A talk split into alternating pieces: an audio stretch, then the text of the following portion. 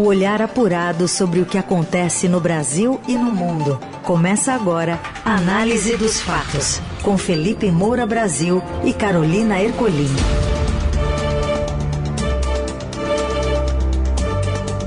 Olá, olá, sejam bem-vindos à edição número 5 do Análise dos Fatos, fechando a semana, né? Semana de estreia desse noticiário analítico, ágil, leve, que te abastece de informações relevantes no meio do dia, tudo em menos de 30 minutos. Tudo bem, Felipe? Como vai? Salve, salve, Carol, melhores ouvintes, equipe da Eldorado FM, sempre um prazer falar com vocês. Vamos com tudo para mais um programa Análise dos Fatos, lembrando que fica disponível logo em seguida em todas as plataformas de podcast. Dá inclusive para você contar se está gostando do programa, por exemplo, seguindo a gente nas plataformas de streaming, avaliando o podcast com estrelinhas nos tocadores. Vamos aos destaques desta sexta, 17 de março. Polícia Federal está nas ruas para prender dezenas de golpistas em nove estados pelos atos de 8 de janeiro. Mulher que pichou a estátua da justiça e bolsonarista que xingou o ministro foram detidos. Centenas são presos na França após o governo aprovar na canetada o aumento da idade mínima de aposentadoria. E ainda o um novo capítulo das joias de Bolsonaro e a sempre atual Elis Regina. O álbum Trem Azul é relançado hoje, quando a Pimentinha completaria 72 anos. O que acontece no Brasil e no mundo. Análise dos fatos. A Polícia Federal abriu na manhã desta sexta a oitava fase da Operação Lesa Pátria com o objetivo de prender 32 investigados pelos atos golpistas do dia 8 de janeiro, quando as sedes dos três poderes foram invadidas e depredadas. Agentes ainda vasculham 46 endereços de nove estados e do Distrito Federal. Entre os alvos da nova etapa ostensiva das investigações está uma mulher apontada como responsável por pichar a estátua da Justiça, localizada em frente ao Supremo, com a frase Perdeu Mané. A inscrição faz referência à resposta do ministro Luiz Roberto Barroso a bolsonaristas que hostilizaram durante a viagem aos Estados Unidos. Ela foi alvo de mandado de prisão, assim como um homem apontado como responsável por, le por levar na Câmara dos Deputados a bola assinada pelo jogador Neymar. É a maior etapa ostensiva do inquérito em volume de mandados. As ordens de prisão e autorizações de busca e apreensão foram expedidas pelo ministro Alexandre de Moraes do Supremo. Tem havido agilidade na reação a esses atos golpistas de 8 de janeiro. O que eu lamento sempre é que não haja a mesma agilidade no Brasil para prender corrupto, lavador de dinheiro, autor de crime de peculato. Essas pessoas que entraram lá e depredaram patrimônio público ou furtaram objetos, é, ou vandalizaram, picharam uma estátua da justiça, são delinquentes, são vândalos. Elas precisam ser responsabilizadas e punidas. Não é salvo-conduto a ideologia para cometimento de crime. Você acreditar que é, uma autoridade pública está se comportando de uma maneira indevida não legitima você a cometer qualquer tipo de crime contra a instituição que ela compõe nesse momento é, da, da história humana. Essa mulher foi localizada e presa em Paulínia, pichou a estátua da justiça com aquela frase dita pelo ministro Barroso, lá nos Estados Unidos, quando estava sendo hostilizado por um bolsonarista, uma frase infeliz, uma frase que ele não deveria ter dito. É claro que é preciso muita frieza, muito sangue frio nessa hora em que alguém chega por trás de você com uma câmera, é, fazendo ali insinuações, e o Barroso, inclusive, ele votou a favor da prisão em segunda instância. Outros ministros votaram contra, derrubaram, e aí sim que o Lula foi solto. O Barroso votou contra a suspeição é, do Sérgio Moro no caso do Lula. Então você tinha bolsonarista ali acusando o Barroso de favorecer o Lula, quando na verdade ele é um dos ministros é, que foram mais é, severos e rigorosos, apontando inclusive a vingança do sistema para deixar ali toda uma geração impune. Mas a racionalidade, o apreço aos fatos nunca foi o forte é, desse tipo de militância. Curiosamente, esse caso é, do, do sujeito que levou uma bola autografada pelo Neymar é, rendeu ali uma alegação dele é, de que não devolveu a bola por causa dos confrontos entre os invasores e a polícia militar. Ele entrou em contato no dia 28 de janeiro, 20 dias depois, para informar que estava com essa bola e para devolvê-la. Né? Demorou muito, evidentemente, e né, durante esses 20 dias acho que ele sentiu que a reação poderia é, comprometê-lo, então ele ficou um pouquinho mais manso, mas precisa ser punido também. Enquanto isso, o ex-comandante de operações da Polícia Militar do Distrito Federal, Coronel Jorge Eduardo Naime, afirmou ontem que bolsonaristas que estavam acampados no QG do Exército viviam em um mundo paralelo. Em depoimento à CPI dos atos antidemocráticos, o militar chegou a ouvir de um homem que aliens, aliens, ajudariam as Forças Armadas após o golpe aquele pessoal do acampamento, eles viviam um mundo paralelo, né? Eu tive algumas vezes no acampamento, conversei com algumas pessoas, escutei, assim, relatos que eu falei assim, cara, não é, não é possível que essa pessoa está me falando isso. Eu teve um que me abordou um dia lá, que ele falou para mim que ele era um extraterrestre, que ele estava ali infiltrado e que assim que o exército tomasse, os extraterrestres iam ajudar o exército a tomar o poder. A comissão parlamentar na Assembleia do DF foi instalada enquanto parlamentares do Congresso tentam fazer vingar uma CPI também na esfera federal. Olha, boa parte dessas pessoas, se elas não foram curadas ao longo desse processo, percebendo é, que elas é, cometeram crimes, principalmente aquelas, evidentemente, que invadiram, que depredaram patrimônio público, é, essas pessoas todas continuam vivendo num mundo paralelo. E esse é um dos grandes problemas do nosso tempo, objeto de diversos artigos meus, inclusive no Estadão. Aliás, um deles se curou é, e foi é, objeto do meu artigo Já viste que um mito teu fugiu à luta. Vale a pena ler, é porque é um caso é, de um bolsonarista que percebeu que eles estavam vivendo no mundo só Bolsonaro, Bolsonaro, Bolsonaro e não estavam enxergando a realidade em torno. Então você tem essa formação de bolhas virtuais, as pessoas só seguem aquelas pessoas é, que estão na mesma toada de militância do que elas, elas vão bloqueando, vão se afastando é, de qualquer outra pessoa que traga algum elemento negativo sobre os seus é, ídolos na política, sobre o seu próprio ativismo, e elas vão se fechando, vão adotando frases feitas, vão adquirindo os mesmos vícios e vão se afastando cada vez mais da realidade a ponto de chegar a essa cena tragicômica que foi, por exemplo, aquela piscadinha de celulares é, que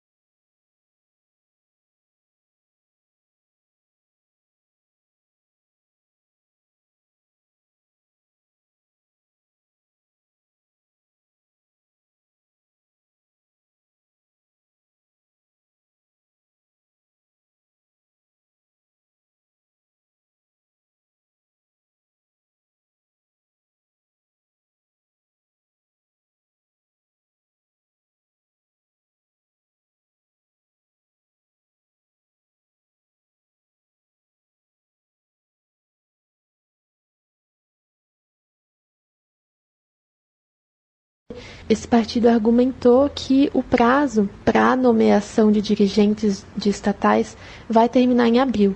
Então, eles justificaram dessa forma para pedir a liminar, que precisa de um caráter de urgência. A ação começou a ser julgada na sexta-feira passada, mas no dia seguinte o julgamento foi interrompido por um pedido de vista do ministro André Mendonça. Essa suspensão que o ministro Lewandowski determinou ontem é para derrubar essa quarentena de três anos imposta a políticos porque no entendimento do ministro, a lei deve proibir somente a ocupação ao mesmo tempo de cargos diretivos em estatais e outros cargos públicos. Só não pode ocupar ambos ao mesmo tempo, mas não precisa ter esse tempo antes de quarentena. E essa liminar, ela vai valer até o julgamento ser concluído no STF. Os ministros têm até 90 dias para votar após os pedidos de vista pela nova regra regimental que foi aprovada pelo STF no final do ano passado. Olha, Ricardo Lewandowski sempre me indigna, mas nunca me surpreende. Vamos falar aqui em português bem claro o que, que ele está fazendo. Lewandowski abre caminho para o Lula comprar apoio parlamentar com o loteamento político das estatais que resultou no Petrolão. Então ele trata como discriminação, com essa base narrativa da criminalização da política, a medida preventiva da quarentena. Aquela quarentena de três anos, 36 meses, que na Câmara dos Deputados é, os políticos é, é, reduziram para 30 dias. Mas o texto seguiu para o Senado e o Rodrigo Pacheco, presidente da casa, percebendo o desgaste que a Câmara já teve, não queria ter esse desgaste também de afrouxar a lei das estatais. Então o Lewandowski e o Supremo Tribunal Federal, com os ministros que o acompanharem em futuro julgamento no plenário, estão está contornando o Senado Federal, onde isso deveria ser pautado porque é o poder legislativo e está enterrando os princípios da moralidade pública, da impessoalidade, da eficiência. Porque você tem dados empíricos.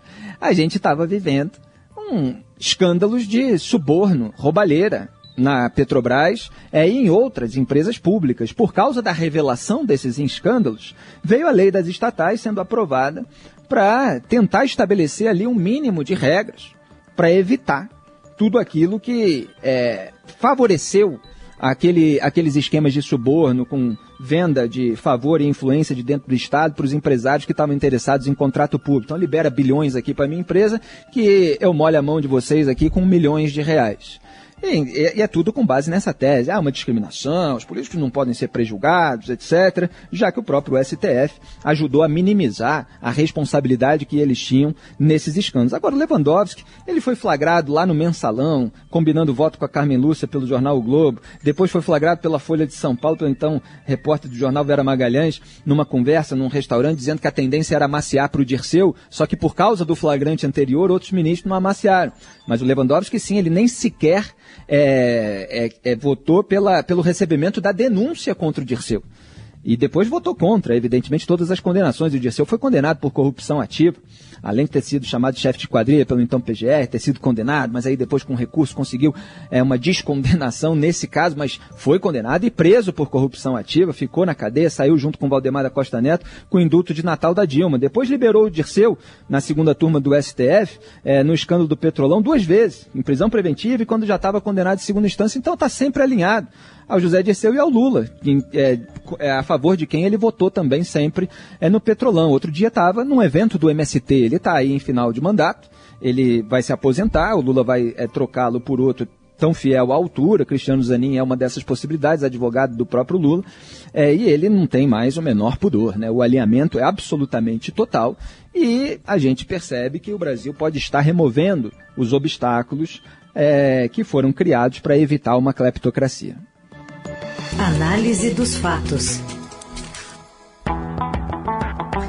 E o desemprego volta a subir no país após 10 quedas seguidas. Lá do Rio de Janeiro, a repórter do broadcast Daniela Morim conta mais.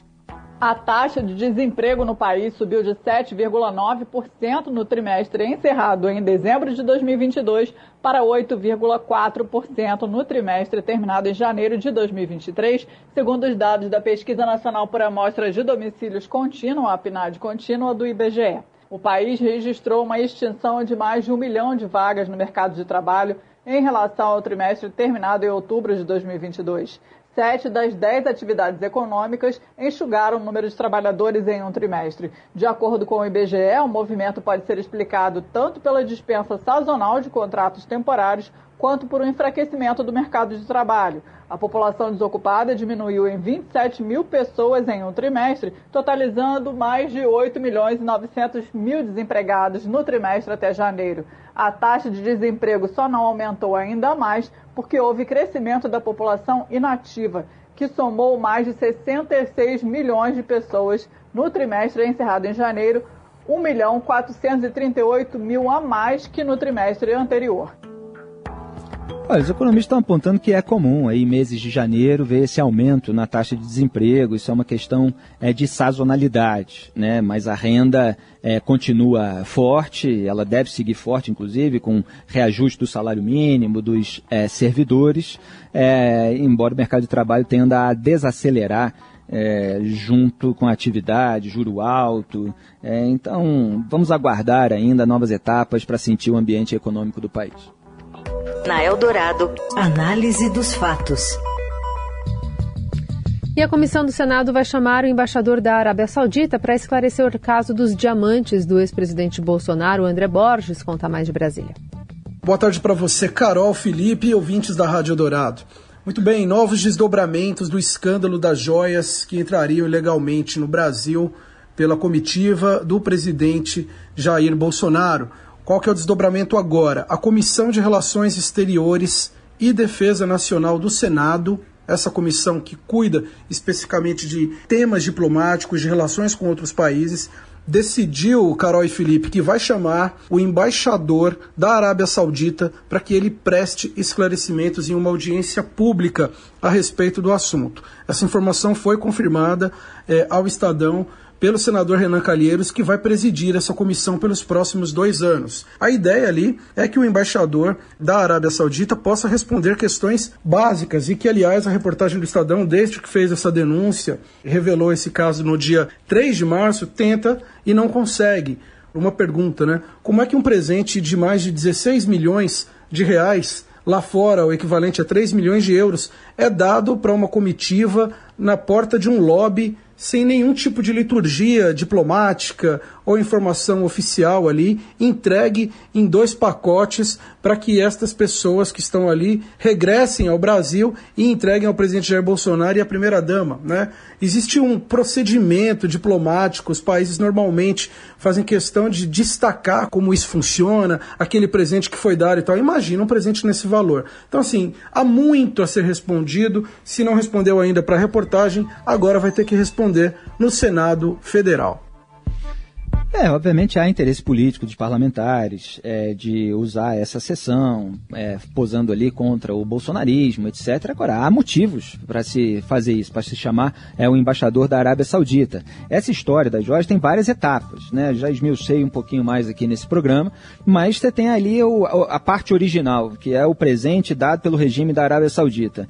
É, há uma investigação em curso, vamos avaliar se há é, alguma contrapartida, comissão, algum, é, alguma coisa que o governo Bolsonaro fez para a Arábia Saudita que fizesse com que eles estivessem interessados em, em dar esse presente. Mas não apareceu nenhum elemento nesse sentido. Isso não torna menos grave todo o resto. A tentativa de entrar no Brasil ilegalmente com esses itens de valor, as iniciativas para retirar aquela parte das joias que ficaram retidas é, na Receita Federal, o fato de Jair Bolsonaro ter embolsado ali o outro conjunto, incluindo um relógio de luxo. Quer dizer, vai chamar o embaixador para esclarecer uma parte, mas as outras já são suficientemente comprometedoras. E, de fato, faltou liturgia. Entregaram ali pela alegação do Bento Albuquerque, então ministro de Minas e Energia, hum, quando eles já estavam indo embora, etc. Muito estranho isso tudo.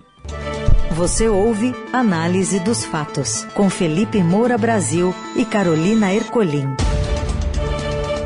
Seguimos com a análise dos fatos para falar sobre o presidente da China, Xi Jinping, que fará uma visita à Rússia na semana que vem, a primeira desde que o presidente russo Vladimir Putin invadiu a Ucrânia.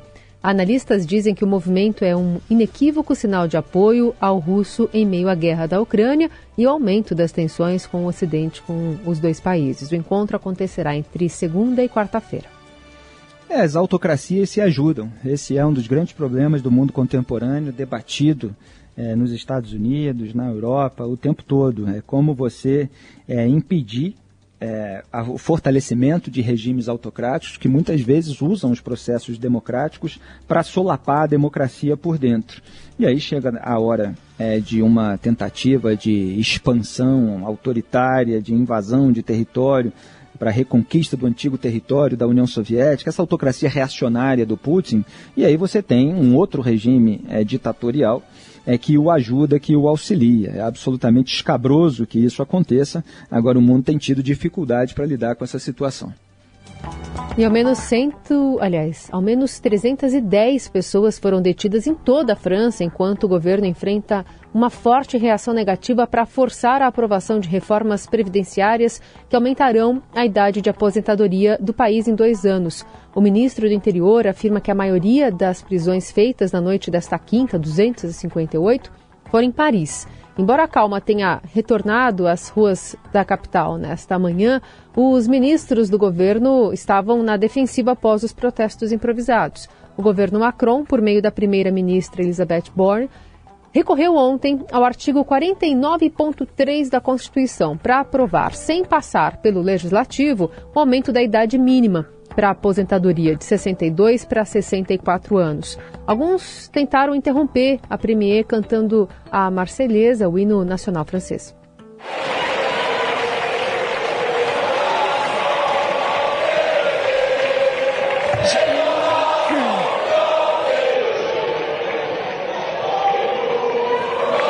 Mesdames et messieurs les députés, aujourd'hui, sur le texte du Parlement, L'incertitude plane a quelques voix près.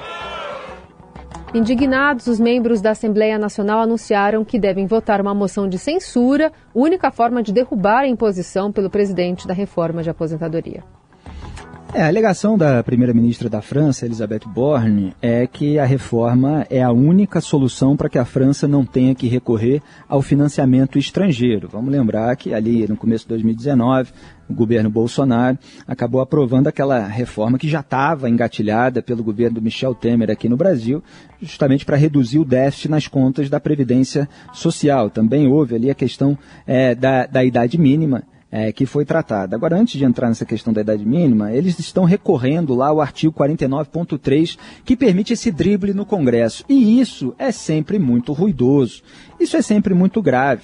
Estava falando agora há pouco do STF, que está é, sendo usado e usando, obviamente, a sua autoridade, o fato de não precisar ser eleito para um mandato seguinte, é, para entrar no lugar do Senado Federal, que deveria avaliar a questão da lei das estatais. É, o Bolsonaro, por exemplo, fez aquele decreto das armas, que gera polêmica até hoje, é, foi frustrado aí no começo do governo Lula, tomou medidas é, contrárias, o próprio STF já tinha feito a, a, algumas modificações. É, então, esses dribles é, sorrateiros no Congresso Nacional geram protesto, geram revolta, evidentemente. É, Agora, eles estão precisando, né, o governo, é, mudar a idade mínima. Vamos lembrar que no Brasil houve a fixação né, da idade mínima em 65 anos para homens, 62 anos para mulheres. Jair Bolsonaro, é, na época do governo Temer, era contra, ainda no governo dele, é, queria uma idade mínima melhor, tentou fazer uma média ali, mas acabou passando a reforma da Previdência dentro do rito institucional, pelo Congresso Nacional, é, dentro do regime democrático. Essas margens para você contornar isso, elas são muito graves e podem gerar essa moção de censura. Há uma dúvida ainda na França se a direita vai embarcar é, ou não, é, podendo derrubar a primeira-ministra, porque tem muita gente desse campo que defende a reforma previdenciária. A questão é como ela vai ser feita, qual o caminho. Análise dos fatos.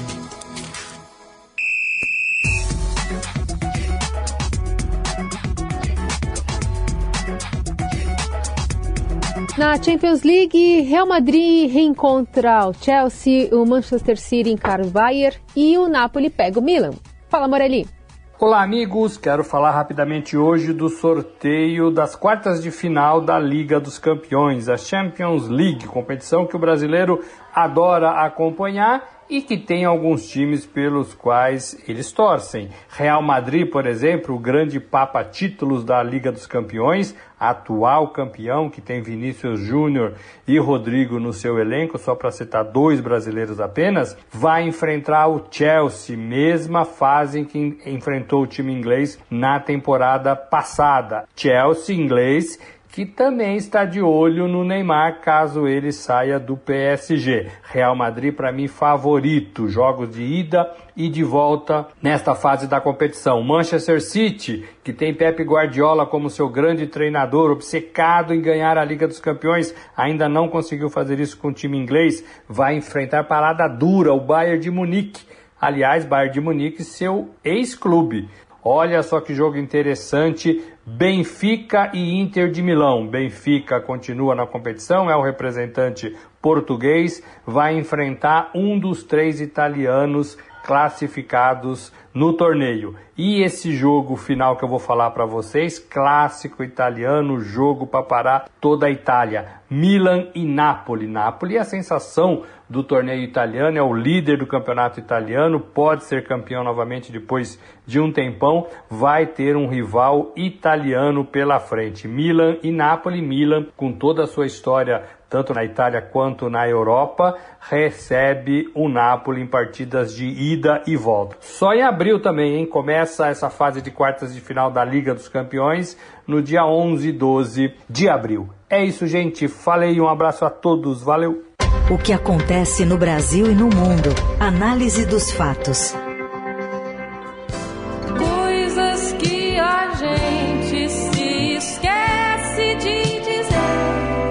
Álbum Trem Azul de Elis Regina acaba de ser relançado no streaming. A Pimentinha completaria hoje 78 anos. Júlio Maria, repórter do Caderno 2, traz os detalhes pra gente. Eu queria dar uma boa notícia para quem gosta mesmo de Elis Regina e para quem gosta de música brasileira. Hoje, dia 17 de março de 2023, Elis faria, se estivesse viva, 78 anos. A gravadora Som Livre, então, colocou, a partir de hoje, nas plataformas digitais, os áudios todos do álbum Trem Azul. Esse disco foi lançado pela primeira vez pouco tempo depois que Elis morreu. Elis morreu em janeiro de 82. Três meses antes, ela gravou um dos shows da turnê Trem Azul aqui em São Paulo. E agora, apenas agora, esse áudio ganha um tratamento melhorado para ir para o streaming. Por que melhorado? O álbum não é bom, né? A qualidade técnica desse disco lá de trás não é bom porque foi gravado direto de uma mesa de som, precariedades da época, não havia condições de melhorar aquilo. O álbum foi lançado do jeito que foi captado, uma fita cassete, para vocês terem uma ideia. E agora Som Livre vem e faz um tratamento, remasteriza essas faixas e coloca então todas as 25 canções do disco no streaming para todo mundo poder ouvir com mais qualidade. O importante desse trabalho, eu estava falando com a Daniela Barcelos, que é diretora lá da Som Livre, ela dizendo a importância de se levar álbuns em geral para uma geração que não tem acesso a eles. E de fato é muito difícil hoje você achar o álbum original, o LP desse projeto, ou então o CD também que foi relançado depois, né? Elis Regina revive mais uma vez em mais um projeto, sempre acontecendo coisas boas com relação ao espólio de Elis Regina, né? Então esse é mais um episódio desse espólio, Elis Regina está aí entre nós tá bom? Vão lá e ouçam Trem Azul. É uma dica aqui do dia, uma dica para quem gosta de Elis Regina, claro, e para quem gosta de música brasileira, tá bom? Beijo para todo mundo. Até logo.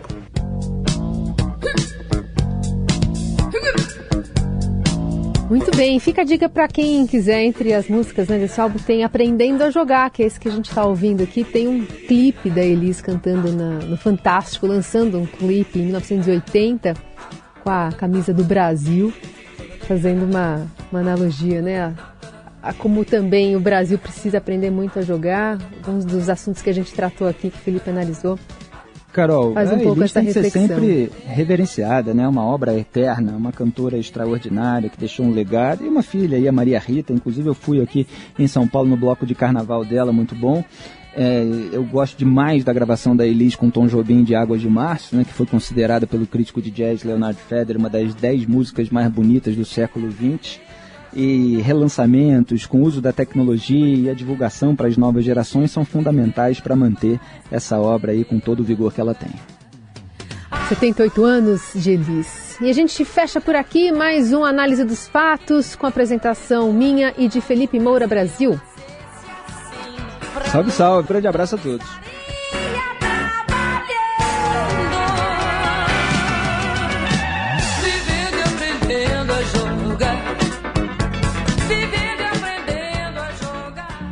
Você ouviu Análise dos Fatos. Se você perdeu esta edição ou quer ouvir de novo, acesse radioeldorado.com.br ou assine gratuitamente o podcast no iTunes, Google Podcast, Deezer ou Spotify.